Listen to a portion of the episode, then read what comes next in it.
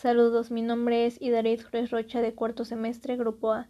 El tema del que quiero hablar es sobre la comunión de los santos. Los santos son aquellos que presentan por medio de Jesucristo, el cual es la cabeza de la Iglesia, es decir, su miembro más importante, los méritos que adquirieron en la tierra a través de sus vidas de santidad, de virtud, de buenas obras y de sufrimiento. Los santos interceden por nosotros ante el Padre. Muchas personas les adjudican a ellos los milagros que Dios ha concedido. Sin embargo, no son los santos quienes conceden los milagros, es Dios quien los hace. Los santos solo actúan de intercesores. Entonces nos podremos preguntar, ¿por qué los veneramos?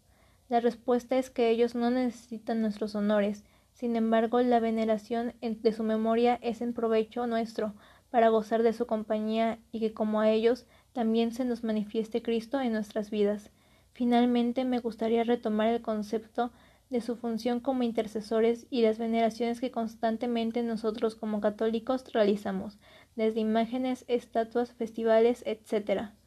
No hace falta decir que es incorrecto el término ojalá este santo me conceda el milagro o este santo es muy milagroso, ya que ellos no conceden tales milagros. Es como si fueran mensajeros entregándole nuestras peticiones a Dios. En fin, en conclusión, a los santos los podemos venerar, sin embargo, debemos tener cuidado de no caer en la idolatría, además de no adjudicarles méritos que no les corresponden a ellos sino a Dios. Gracias por su atención.